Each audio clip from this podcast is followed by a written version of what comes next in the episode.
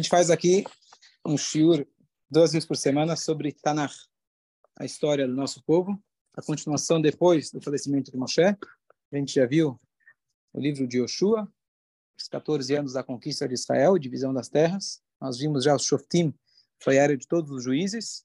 Estamos agora vendo a, o início do reinado do povo de Israel. O primeiro rei foi o rei Shaul, Saul. O genro dele foi David, e aí a história é mais conhecida. Então a gente falou que é, o Shaul inicialmente ele teve, é, como todos os grandes mestres na, a gente estava comentando ontem, na nossa história, na história geral da humanidade, que ele teve bastante, é, foi controverso, foi polemizado, etc. Mas no final ele foi aceito como o supremo rei de todo o povo de Israel. Ele até travou travou uma grande guerra contra os filisteus, os filisteus, que eram os inimigos maiores que ameaçavam a existência do povo na época. É, e a gente falou que durante essa guerra, quem liderou essa guerra foi o próprio filho dele, Jonathan. Esse Jonathan tomou iniciativa própria, apesar de ele estar sozinho com seu servo, ele se arriscou e ele se colocou na guerra, ele com seu servo, e ele na verdade, começou todo o tumulto e o povo de Israel ganhou a guerra de forma absolutamente milagrosa.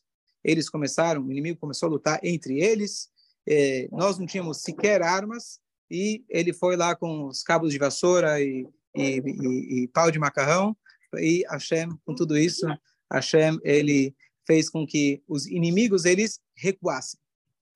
Nesse recuo, a gente falou na última aula, ainda eles queriam, o nosso povo queria de fato acabar com o inimigo e não simplesmente fazer com que eles recuassem. Então, o Shaul ele fez um pedido que foi considerado um erro por parte dele, que o povo jejuasse até a saída das estrelas, até o final do dia. O que que significa isso? A gente falou semana passada, possivelmente eles já estavam jejuando, ele pediu para eles concluírem o jejum, ou mesmo que não estivessem jejuando, ele pediu para que eles não comecem até o final do dia. E a ideia disso seria uma maneira de chuvar, de arrependimento e etc. Só que na guerra, não comer não é a melhor ideia. Tanto é, a gente mencionou em 73, a primeira coisa que todos os rabinos falaram, pessoal, quem vai para a fronte de batalha, faça questão de comer, que a gente precisa de vocês. Então, é, foi considerado um erro dele. Fala. Está escrito aí qual, é, qual era esse dia? Esse negócio, não, não vi. Não, não. E aí, sem saber desse decreto do rei, o próprio filho do rei acabou transgredindo. Israel era terra de leite e mel, então consta que ele estava perto de poças, onde tinha literalmente mel, e ele foi lá, deu uma pequena lambida. Com essa lambida ele conseguiu se revigorar, continuar a guerra, mas ele não sabia que eu estou sem o Périco aqui, eu estou falando de, de, do Midrash direto, depois eu vejo. Te falo. É, e aí ele, sem saber, então, é, do decreto do pai, ele foi lá e comeu. Agora o Shaul queria, o povo foi lá e jejuou até o final, e o Shaul agora queria continuar a guerra. Ele queria agora perseguir os inimigos e acabar com eles. Aí ele fez um método que era usado na época, que ele consultava o peitoral do Supremo Cohen Gadol, o Cohen Gadol, o sumo sacerdote, ele tinha o peitoral com as doze pedras com as letras dos nomes das tribos, e quando eles tinham alguma dúvida, eles consultavam, especialmente se era uma causa nacional, como sair para a guerra, e as letras brilhavam dando a resposta adequada. Ele consultou e não teve resposta. E não só isso, a pedra que representava a tribo, a tribo do próprio rei, que era a tribo de Benjamim, ela estava escurecida. E aí ele entendeu que alguma coisa de errado aconteceu. E se Deus não está permitindo eles irem para a guerra, é porque eles não vão ter sucesso na guerra. E o sucesso na guerra depende das nossas atitudes. Então ele falou: precisamos descobrir quem errou e qual foi o erro. E ele começou a suspeitar que talvez ele já tinha ouvido o rumor que o próprio filho dele, Jonathan, tinha descumprido com as suas regras. Ele proibiu, ele proibiu comer, e o próprio filho dele tinha ouvido falar, mas ele não tinha acreditado. Talvez é verdade. Ele falou, vamos fazer, aqui consta mais um goral. Quem acompanhou a outra aula, mais um sorteio. E através desse sorteio a gente vai ver quem foi que pecou. Então, o que, que ele colocou no sorteio? Um sorteio muito justo. Ele colocou num papelzinho Col Israel, todo o povo de Israel, em outro papelzinho, eu e meu filho. Ou seja, ele já sabia, já sabia por onde estava pegando. E quando levantaram o sorteio, não foi ele mesmo, o Shaul, mas levantaram o papelzinho, viram, saiu o nome dele com o filho dele. Agora ele precisava saber quem foi que pecou, ele ou o filho dele. Aí fizeram um novo sorteio. E ele falou: Eu juro que mesmo que tenha sido meu filho que comeu, se ele transgrediu a minha ordem, ele vai ter pena de morte. Ele, ele não sabia, né? Ele estava lá no front. Lá Vamos ver. Exatamente, exatamente. Mas foi o que ele disse. E aí, então, eles fazem o sorteio e cai o nome do filho dele. E na hora ele fala para o filho dele o que, que aconteceu. E ele fala, olha, eu comi do mel. Mas ele nem, nem respondeu, ele nem disse eu estava longe, estava distante, não sabia, que ele de fato não sabia do decreto. Ele falou, ele aceitou. O pai dele havia feito o juramento. E ele era um tzadik, uma pessoa extremamente justa. Ele entendeu que se o sorteio, que era a indicação divina para saber quem era o culpado não é um método usado atualmente, tá? Você não pode achar quem é o criminoso por, por é, sorteio. Mas na época eles tinham uma intervenção forte divina, então eles usavam esse esse método. E aí então ele falou, eu comi, confessou que ele estava à disposição para ser executado. Só que quem protestou foi o próprio povo. O próprio povo começou a falar, é, peraí, a gente gosta do Jonathan.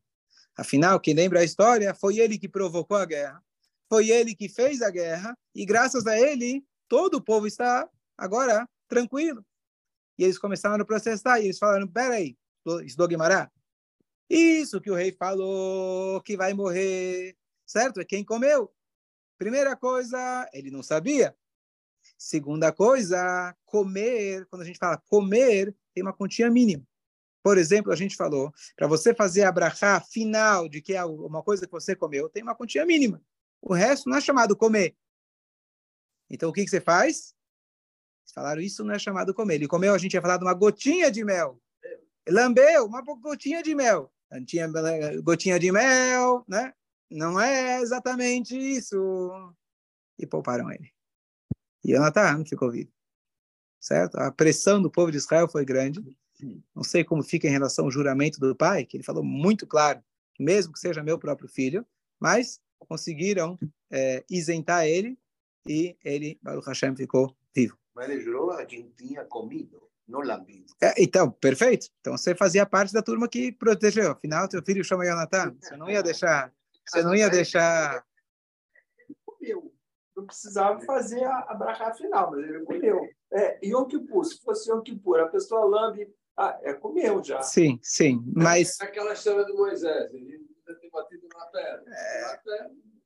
Então, a, a pergunta é que justamente essa é a questão. No Yom Kippur, por exemplo, é, é proibido comer pela Torá qualquer coisa. Uma gota é proibida. É. Agora, se uma pessoa tem questões de saúde que ele precisa comer, então ele come em quantidades bem pequenas. Qual a diferença? Comeu, comeu porque essas quantidades pequenas não é considerado comer. O que, que significa isso? Mesmo pela própria Torá, que te proíbe você comer uma migalha, a Torá só daria uma punição para alguém que comeu, que é chamado realmente comer. Ou seja, a própria Torá faz essa distinção. É. Então, eles usaram essa mesma ideia aqui. Certo? Você degustou? Sim. Teve algo que foi suficiente para minimamente ser chamado que você se alimentou? Não. Então, conseguiram deixar ele livre. E assim o que aconteceu? Então, é, é, o, o, apesar que agora ele descobriu quem foi eventualmente o pecador, eles não foram, não continuaram a batalha. Então, o que, que ele conseguiu, na verdade? Ele conseguiu uma paz temporária dos inimigos, mas ele não correu atrás para aniquilar eles, porque ele sentiu que não era o que Hashem queria, Hashem não ia dar para ele esse poder. E isso se repetiu com todas as outras guerras, que aqui a gente não vai contar todas, o Tanakh nem conta para gente, todas as outras guerras que ele travou foi nesse mesmo esquema. Ele conseguiu meio que jogar eles para trás. E o Shaul, ele nunca teve esse poder como teve Davi, por exemplo, muito mais Shlomo, de conseguir a paz absoluta. Ele conseguiu dar uma empurrada com a barriga, mas isso, claro, já ajudou muito o nosso povo, porque ele não era o rei original. Ele não era o rei que era para ser originalmente, que seria da dinastia de Davi. Então, Hashem não deu para ele todo esse poder, talvez também pelas suas atitudes. Ele era um tzadik, mas talvez não tão grande suficientemente para conseguir salvar todo o povo, literalmente, de qualquer tipo de opressão. E dois anos depois, os filistim voltam foi o tempo de passar armamento lá pelos túneis, trazer da Síria, do Egito, etc. Passaram lá e já se recalibraram de novo, e aí começaram a jogar foguetes lá em Israel de novo. A história se repete, estamos falando de, de 4 mil anos atrás, 3, não, 3 mil anos atrás, a história continua igual. É? Bom, então vamos ver agora a próxima história, e uma das mais famosas, de Shaul. Qual que é a próxima história? Aquela aftará que a gente lê, que diz para a gente a história de Shaul, quando ele trava a guerra contra o povo de Amalek. O povo de Amalek era um inimigo já histórico do nosso povo. Eles foram os primeiros que atacaram o nosso povo quando a gente saiu do Egito. Por que eles atacaram? Por serem antissemitas, simplesmente. Por serem antissemitas. Eles não tinham nenhuma é, causa de legítima defesa, não tinha nenhum interesse monetário, etc. É, Simplesmente ódio pelo nosso povo. Esse era o Amalek. Ódio gratuito. Ódio gratuito. E agora que a gente tinha, Deus já tinha dito na Torá, tem uma mitzvah, uma das 613, da gente exterminar o povo de Amalek, literalmente, e temos uma mitzvah de nunca esquecer de apagar o nome de Amalek. Ou seja, sempre lembrar o que eles fizeram para a gente, lembrar disso com um ódio, lembrar disso com, com, com reprovação. Essa mitzvah que já tínhamos na Torá. Só que essa mitzvah só vale quando nós temos um rei de Israel. Então vamos supor hoje, você fala, ah, cadê o Amalek? Tô, quero exterminar ele, mitzvah da Torá. Então, ela só vale, essa mitzvah só funciona quando temos a monarquia de Israel e obviamente, o sinédrio para poder aprovar e etc., as condições necessárias. E só, a gente sabe quem é. Só um detalhe importante, é, a gente já falou, quando a gente falou das dez tribos perdidas, ou de vários outros povos, Sanherib da Síria, ele veio, misturou todos os povos, e hoje não sabemos quem é, de fato, Amalek, quem não é Amalek. Então, se diz, alegoricamente, que os nazistas deram Amalek, porque eles tinham a mesma, é, o mesmo, mesmo ódio, mas não que necessariamente eles sejam de, descendentes diretos do povo de Amalek, que a gente pode é, aplicar essa mesma regra. É, mas agora que então finalmente temos um rei de Israel, temos a mitzvah, temos a obrigação de tomar essa atitude. E o que acontece? Então, Hashem, através do profeta Shmuel, fala para o fala para o rei, você agora tem a missão de organizar uma guerra e exterminar o povo de Amalek. Não só o povo, todas as suas posses, para que ninguém diga se matou eles para poder se desfrutar de alguma coisa, vocês têm que acabar com todo o povo de Amalek. Genocídio. Genocídio, literalmente. Literalmente. Hashem falou isso. E hoje o rei não seria Netanyahu? Não, hoje não tem rei. Não temos, não temos muito longe disso. Ele é um cara bom, mas não. Então, ele dá para ele a ordem de extermínio total, e aqui o, o, o Shaul ele comete mais um erro gravíssimo, que isso comprometeu o, a continuidade para as próximas gerações do seu reinado. Então, qual foi a história? Então, é, exatamente. Então, a história é, a história, né, que Hashem mandou de fato ele exterminar todo mundo. E é, quando chegou a hora do vamos ver, o povo que estava lá no na frente de batalha falou: peraí, tudo bem, matamos os combatentes, os homens que apresentam para a gente um perigo. Os animais, vamos deixar. Quem sabe a gente pode até pegar os animais para servir a Deus. Só que eles não tinham certeza disso. Eles foram consultar um dos conselheiros do rei que ele depois se tornou conselheiro também de Davi Amelech, que era o Doeg. Doeg, ele era uma figura extraordinária, temos dois desse tipo, que ele era extremamente conhecedor da lei, os maiores sábios, mas ele não era tzadik, ele não era justo. Ele tinha o acesso a toda a informação divina, conhecimento da lei, só que ele não era uma pessoa justa, ele era interesseiro. E esse Doeg, quando vieram falar com ele, olha, podemos pegar o rebanho, falou uma boa ideia. A gente vai poder servir esse rebanho gordo para Deus. Peguem. Eles caíram na dele. E o rei, próprio Shaul, mandou deixar viver o Agag, que era o rei do Amalek. Por quê? Vamos pegar ele, vamos esperar para pegar ele, para a gente matar ele publicamente e subjugar ele. Só que nessa noite já foi suficiente para ele engravidar uma mulher. E daí veio o nosso Haman, nosso não, o nosso inimigo Haman. E quando o Shmuel ele vê que o que o Shaul ele não exterminou o povo conforme a orientação de Deus, ele ficou muito reprimiu ele bastante, reprovou ele completamente. Ele falou: "Mas olha que bom, eu trouxe aqui um bom gado, um bom rebanho, animais para poder servir para Deus. Quer melhor que isso?" E ele falou para ele a frase muito forte: Tov Shemoa Mizevartov. É melhor se aprender a escutar do que trazer um bom sacrifício. Sacrifício é bom, não é má ideia. Mas, em primeiro lugar, você tem que escutar. Não use o teu raciocínio. Você tem que fazer aquilo que foi ordenado. Seja um soldado de Hashem. E aqui, o Shmuel vai dizer para ele, você perdeu o reinado não o teu agora, mas a descendência do reinado, você perdeu. E isso quebrou completamente o Shaul, que é muito importante para alguém ver a sua descendência e saber da sua descendência. Isso foi realmente algo muito doloroso para o Shaul, mas o mais importante dessa história é a lição para nós. Por que justamente essa ideia de melhor escutar do que ter um do que usar o raciocínio para algo até positivo? Deus espera que a gente use o raciocínio. Ele espera que a gente use a nossa criatividade, imaginação para poder servir ele melhor. Mas, número um, quando ele der uma ordem explícita, você segue a ordem. Não tenta ser mais inteligente. E número dois, quando se trata de Amalek, aqui era mais importante ainda o respeito. Por quê? O que, que a gente falou do Amalek? Qual é o motivo do ódio deles? O ódio. Não tem uma razão lógica. E você está o quê? querendo usar a razão contra o irracional.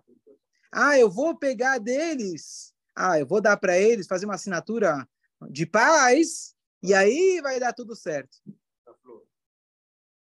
Você está querendo usar o raciocínio, usar o método que funciona em alguns países com terroristas. Não vai funcionar. Então, a tua ideia pode até ser boa, pode até que funcione em alguns países. Mas quando ele é terrorista, quando ele quer o teu mal, e ele pode até ter pretextos muito bonitos porque ele não gosta do povo, mas o ódio dele é gratuito, você não tem que usar a lógica. Você tem que fazer aquilo que foi lhe ordenado. E graças, ou infelizmente por essa atitude dele, acabamos tendo os futuros amalequitas que continuaram ameaçando a nossa existência. E, é, e além disso, é, não só que ele, ele, ele deixou de acabar com o povo de Amalek, e ele deixou de acabar com o espírito de Amalek. Provavelmente, podemos cogitar a ideia, podemos imaginar, que se ele tivesse acabado de fato com o povo de Amalek, então talvez esse ódio gratuito que existe sobre nós, talvez, pelo menos em parte, já teria sido acabado, dissipado. Então a falha dele foi que ele usou a razão, que era uma razão muito nobre, ao invés de saber escutar. E esse é o tipo de frase que a gente escutava sempre na Estivá, que um Yodi, ele precisa saber que ele tem que respeitar as leis de Hashem. Você pode ser muito inteligente, você pode ser muito sábio, mas em primeiro lugar é fazer aquilo que foi incumbido. Você que foi participou no exército, sabe que isso é a lei número um. Saber ordem dada é ordem cumprida. É assim que tem que ser. Não tenta ser mais inteligente, mesmo que a tua ordem, que a tua teu raciocínio seja muito bom concluir com a história que eu já contei dezenas de vezes, mas eu escutava ela dezenas de vezes na Estivá, mas quando tinha o Cetrinha, tinha uma reunião de cúpula da ONU, eram três reis que estavam lá reunidos no topo de uma de uma de uma de um de um arranha-céu e se tinha lá o czar da Rússia, se tinha lá o o Kaiser, o, o Kaiser, né? o Kaiser da Alemanha aí, me dá mais um. O rei da, da, da Inglaterra. Rei da Inglaterra, boa, escolha, Real. E cada um dizia que seus soldados eram os mais fiéis, aqueles que realmente tinham a melhor disciplina. E aí chega o Kaiser, ele chama o seu soldado e fala: Olha, eu tenho uma ordem para você. A ordem é você pular pela janela. Sim, senhor. Ah, tá vendo? O cara é firme. Posso só um último pedido? Pode. Pode falar. Por que eu? Tá dispensado, pode ir embora. Chega o segundo. Quem você falou que era? Kaiser. O Kaiser. Czar, o czar. Não, o czar da Rússia é que ele ganhou. Ah, tá. É, ele, ele deu certo. Mas Se então, dizem, pelo menos. Então o Kaiser ele chama o seu. E aí ele fala assim: pulo pela janela. Posso um último pedido? Pode. O que, que eu fiz de errado? Está dispensado, pode ir embora. E aí chega o czar, ele era conhecido pela sua imposição, etc. E ele fala para o seu soldado: pula pela janela. Claro, sem dúvida. Posso uma pergunta? Falo, claro. Qual janela? É isso que falta às vezes para a gente. Submissão.